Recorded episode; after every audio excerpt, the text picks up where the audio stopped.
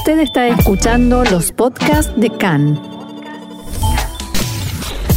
CAN, Radio Nacional de Israel. Vamos ahora a la información del ámbito político. Gracias, Roxana. Faltan ocho días para que termine el mandato que Benjamin Netanyahu recibió para formar gobierno y el primer ministro y sus asesores continúan buscando opciones creativas, llamémoslo de alguna manera, algunas posibles y otras no tanto. Según el diario Ma'arib de hoy, Netanyahu le ofreció a Benny Gantz la formación de un gobierno de rotación entre ambos, en el que Gantz sea primer ministro durante el primer año, Netanyahu el segundo y tercero, y Gantz el cuarto y último del mandato. Desde el punto de vista de Netanyahu, las ventajas serían la posibilidad de impedir que se forme el gobierno del bloque de cambio y poder quedarse en Balfour. En Cajón Labán dijeron que efectivamente esa propuesta existió y que la respuesta de Gantz fue, entre comillas, no es relevante, no hay de qué hablar. Supongo que la respuesta de Gantz tuvo alguna segunda parte que no nos comentan. Es lo que sabemos hasta el momento.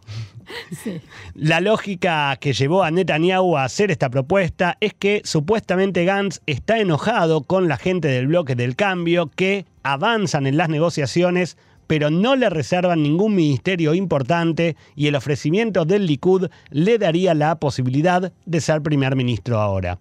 Según pudo saber Khan, también Ariederi recibió la misma propuesta.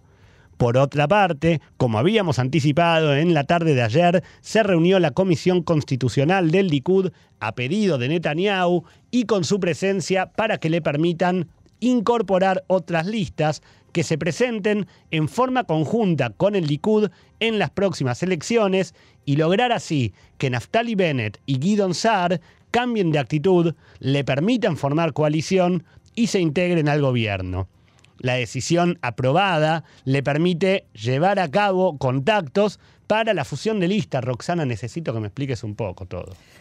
Es que lo veníamos informando, lo que quiere el primer ministro Netanyahu es sumar, integrar tanto Yamina de Naftali Bennett como de allá de Guidon Saar al Likud con la promesa de que en las próximas elecciones se presentan juntos y entonces ninguno de los dos corre, por ejemplo, el riesgo de quedar bajo el umbral electoral. El problema es que este, este asunto llevó a un enfrentamiento interno dentro del Likud entre el primer ministro Netanyahu y el ministro de Finanzas Israel Katz, que de todos modos vienen ya desde hace un tiempo eh, con su rifirrafe, como solemos decir porque Katz anunció, apenas se empezó a hablar de esta propuesta, que no está dispuesto a que lo pasen por encima o, que lo eludan, porque él es el secretario general del Likud. Y allí es donde, según él, se tiene que aprobar la fusión de listas. El primer ministro Netanyahu se enojó muchísimo al principio, después alguien lo asesoró y le dijo que mejor le dé ese gusto a Israel Katz para no tenerlo en contra, con lo cual la Secretaría General del Likud también estará involucrada en la aprobación de esta nueva medida.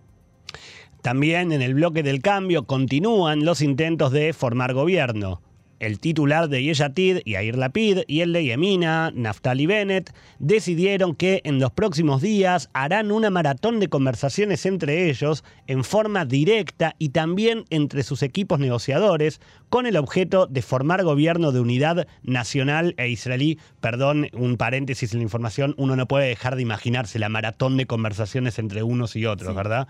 definitivamente. Litros y litros de café. litros y litros de café, totalmente. Alrededor de ambos Además, hay todo tipo de exigencias y conflictos entre los potenciales miembros de la coalición y por ello Bennett y Lapid decidieron reunirse y conversar hasta que salga el humo blanco y tratar de llegar eh, entre ellos a acuerdos y entonces presentarlos como hechos consumados a los demás socios del propio gobierno. Sí, te cuento, Gaby, que en este momento está comenzando en la Knesset la reunión de bancada del partido Tikva allá y Guidon Saar está diciendo que hay dificultades para la creación de este gobierno de unidad. Y otro, otro hecho que se dio este mediodía en la Knesset, finalmente fue convocada la Baadá Mesaderet, esta comisión organizadora que pone en marcha todos los engranajes del trabajo parlamentario. Teóricamente con la intención de votar la formación de comisiones transitorias, que serían la Comisión de eh, Relaciones Exteriores y Defensa y la Comisión de Finanzas. Pero Zohar, Miki Zohar, el eh, titular de la bancada del Likud, abrió la sesión de la Baada anunciando que se forma una nueva comisión, la Comisión de Asuntos Árabes. Todo, ¿Qué significa esto? Bueno, eso fue, por ejemplo, lo que le preguntó el legislador Ahmad Tibi. ¿Qué significa, mientras se levantaba para retirarse, le preguntó, ¿qué significa asuntos árabes? Y esa es la primera comisión que hay que formar. Eh, hubo, Tamar Zandberg lo tildó, Tamar Zandberg, la titular de Meretz, lo tildó de racista. Zohar le contestó, se puede decir muchas cosas de mí, pero racista no soy. Otros legisladores le cuestionaron por qué, una por qué no una comisión de deportes para drusos y árabes y circasianos.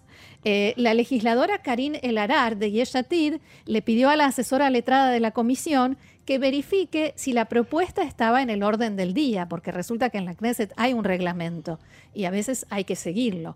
Eh, y cuando le hicieron esa pregunta, ella dijo que iba a consultar y unos minutos después todos recibieron de pronto el orden del día impreso, donde ahora sí figuraba la creación de esta comisión, a lo cual Tamar Zandberg, la legisladora, dijo, es una suerte que no lo hayamos recibido después de la reunión. Eso te iba a preguntar, ¿lo recibieron antes sin ese orden del día y después se reimprimió o solamente... Exacto.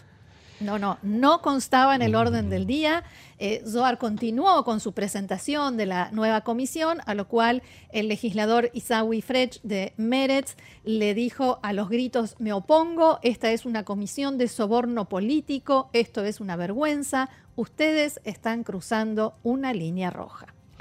Continuamos con la información. La Corte Suprema de Justicia ordenó en la tarde de ayer al gobierno que se reúna y decida hasta mañana, martes, el nombramiento de un ministro de Justicia. Esta resolución se produjo en respuesta a un recurso interpuesto por el Movimiento por la Calidad de Gobierno para que se complete el nombramiento de todos los ministros y otros cargos que en este momento faltan en Israel y en particular el cargo del ministro de Justicia. A pesar de esto, el primer ministro Benjamin Netanyahu no se comprometió ante la Corte a que mañana mismo serán nombrados los ministros. Roxana. No, y ya pasaron tres semanas desde que expiró el mandato provisional que tenía Benny Gantz como ministro de Justicia. El jueves pasado ya la Corte Suprema le había advertido a la Secretaría del Gobierno que tenía tiempo para, o debía nombrar a alguien en el cargo hasta el domingo, o sea, ayer que por supuesto no sucedió y en este fallo, los en esta resolución, los jueces criticaron con muchísima dureza al gobierno por esto. Perdón, me parece que no estoy escuchando bien, creo que tengo problemas de oído hoy. Es, me estás diciendo que hace tres semanas Israel Hace tres semanas que no tenemos ministros de justicia, entre otros, tampoco ministro de comunicaciones, eh, fiscal general y demás. Al comienzo de la sesión de ayer, la presidenta de la Corte, Esther Hayut, propuso que el ministro de Justicia sea nombrado en 48 horas, o sea, mañana, y los demás ministros en la reunión de gabinete del domingo. Pero el representante del gobierno que estaba presente en el tribunal, el abogado Adar Hellman, pidió una pausa para consultar y cuando volvió respondió que el primer ministro no puede comprometerse a que efectivamente serán nombrados ministros, aunque sí ofreció comprometerse a que se llevarán a cabo reuniones en el gobierno para tratar el tema del nombramiento del ministro de Justicia antes del martes al mediodía y reuniones para tratar el nombramiento de los otros ministros antes del domingo.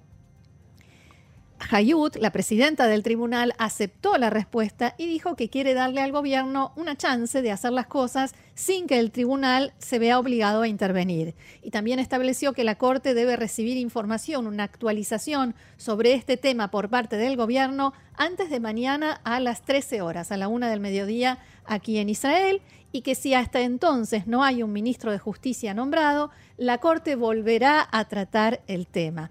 El gran problema es que lo máximo que puede hacer la Corte es emitir una orden, una orden judicial, que supuestamente se puede hacer cumplir eh, a través de la fuerza policial, pero ¿quién va a ir a meter preso al primer ministro por no nombrar un ministro de justicia. Vamos a seguir hablando de política y para eso ya tenemos en línea a alguien que siempre nos ayuda a comprender más y mejor estos temas, Jack Drasinover, docente y experto en política israelí. Hola Jack, shalom y bienvenido una vez más acá. Shalom Roxana, gracias.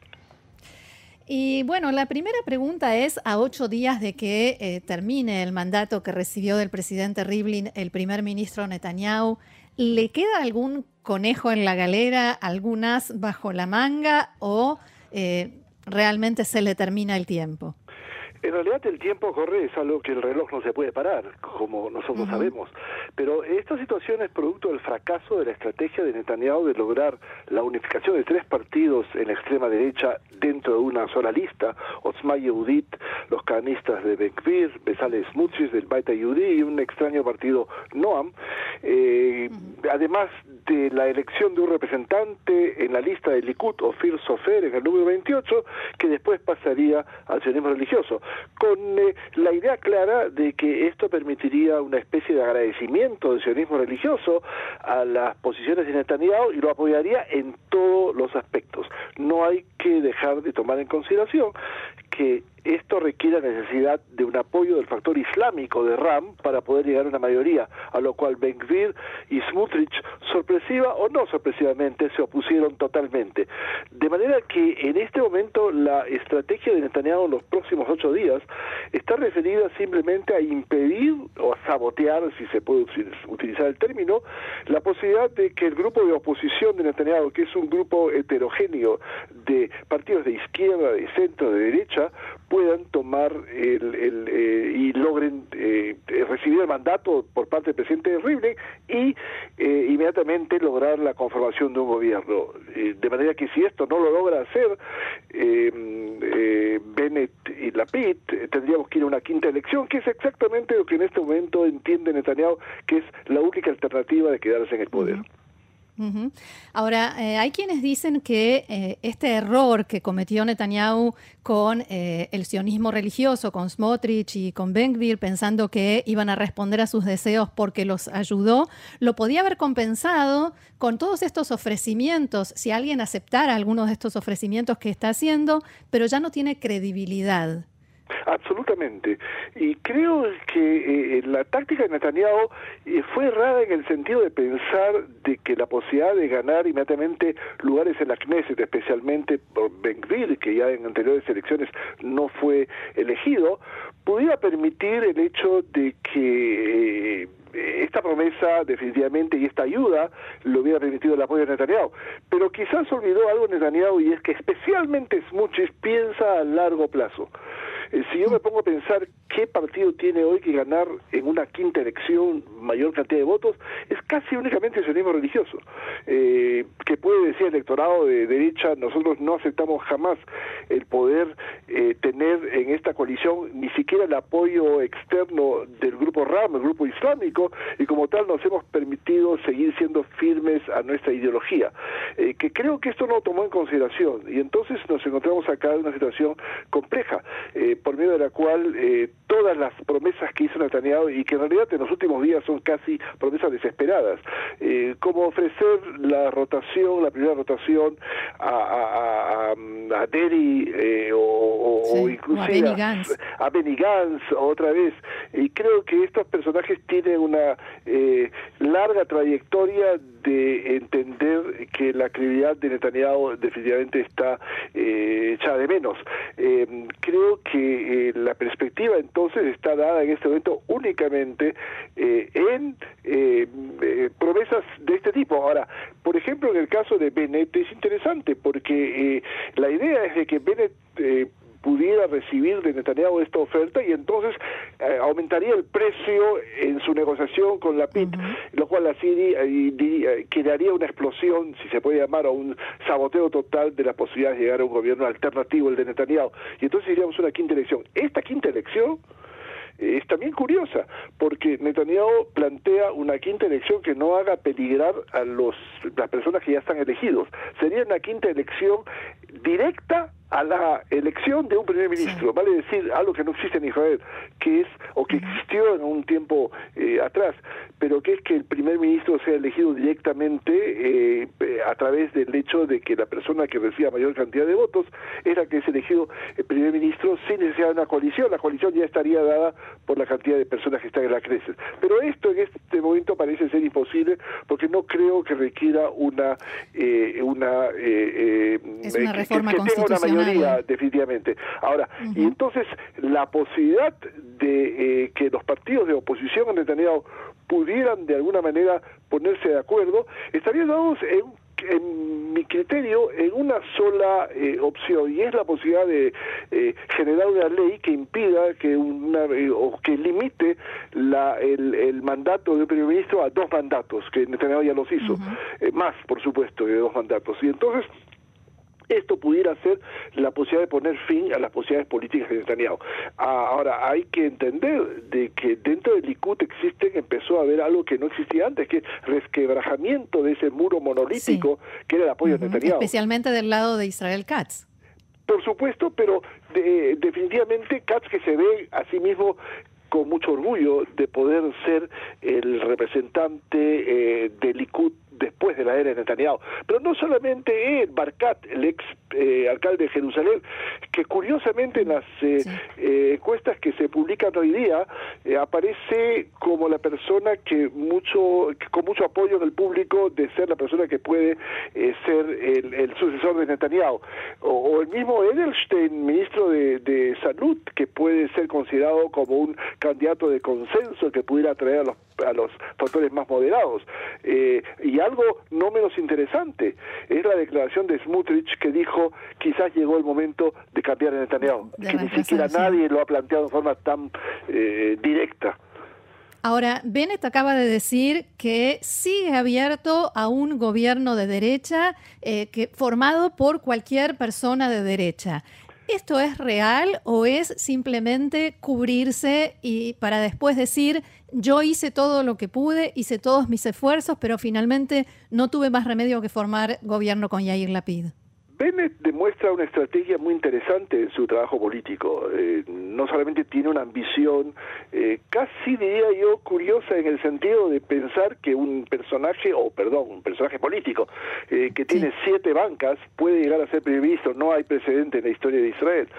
Pero por otro lado, tiene un electorado que siempre lo identificó con Netanyahu. es decir, la gente sabía que votar por Bennett es votar por Netanyahu para romper eso tiene que plantear lo que acabas de decir, vale decir, hice todos los esfuerzos, me es imposible, pero en la colisión que voy a hacer con la PIT va a haber ideas claras. pero no soy yo el primer, el que tengo el primer, eh, va a ser un gobierno de rotación, pero la primera opción es la mía, vale decir la de Benet, asegurarse que los eh, eh, que sea un gobierno paritético, vale decir que con igualdad, sin respetar las diferencias de, de, votación entre los 17 que tuvo la PIT, 17 bancas y 7 que tiene Benet, y posiblemente neutralizar a los grupos de izquierda como Abodao, Medes, que están desesperadamente interesados en que eh, Netanyahu salga de la casa de Balfour, pero entienden que van a tener que hacer concesiones para que esto sea posible. Este es un gobierno, si es que se logra crear,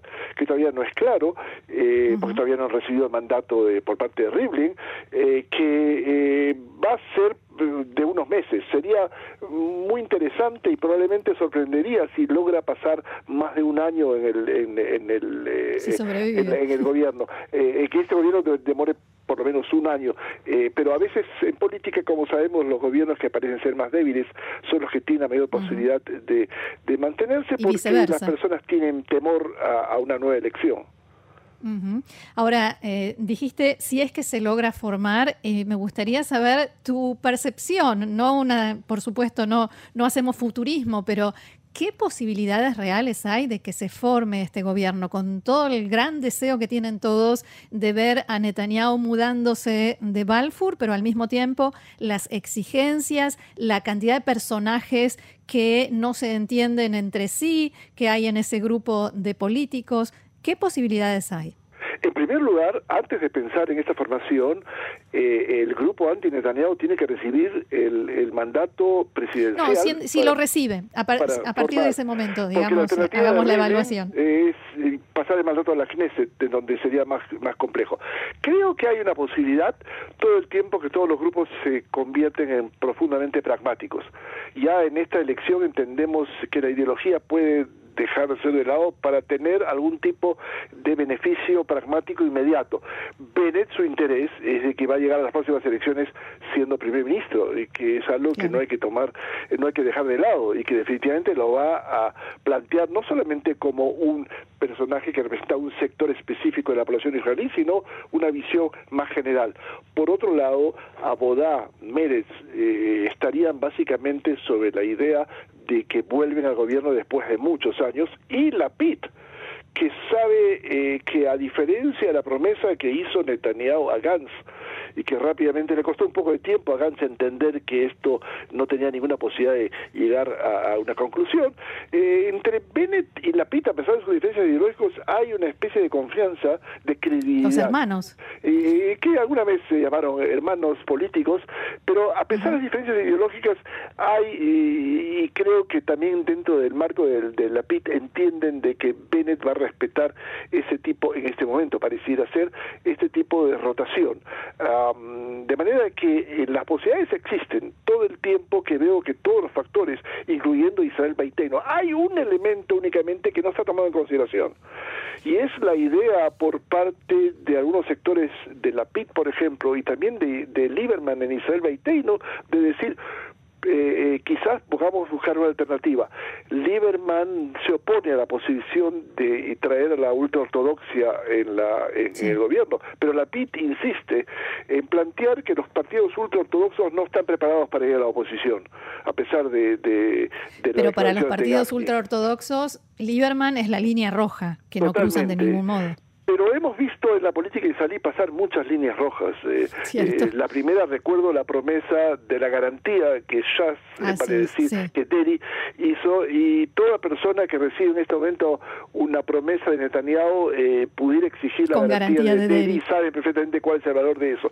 Pero yo creo que en una idea clara que respete el status quo en el aspecto de religión y Estado, los partidos religiosos, especialmente la parte ashkenazí, para decir, eh, pudiera verse en una especie de eh, gobierno, por lo menos con una limitada, eh, con unos limitados objetivos que son básicamente mantener el status quo y llegar a una quinta elección que pudiera darse solamente cuando los partidos estén interesados en que llegara esta elección. Porque el y cuando todos confirmen que Netanyahu no puede volver a, ganar la mayor cantidad de escaños con el Likud. Ciertamente, pero todavía el resquebrajamiento aparente en el bloque de Netanyahu es muy tímido, muy leve y eh, es posible que como toda grieta en una roca empieza a agrandarse en la medida que aparece. Eh, tendríamos que ver cuál es el poder que tiene Netanyahu, sobre todo dentro del Likud, que pudiera ser mm. relevado por una eh, generación más joven. es claro, que si Netanyahu de alguna manera eh, no logra formar gobierno van a aparecer los cuchillos largos, sin tomar en consideración anoche los cuchillos largos por su contexto histórico, pero va a haber definitivamente una lucha interna en el Likud que eventualmente puede poner en, en peligro la posibilidad de, de, otro gobierno del Likud, ni siquiera con Netanyahu. Muy bien, Jack Grasinover docente y experto en política israelí. Muchísimas gracias una vez más por estas explicaciones tan claras y será hasta la próxima. A ustedes, hasta la próxima, Rosana. Shalom. Shalom.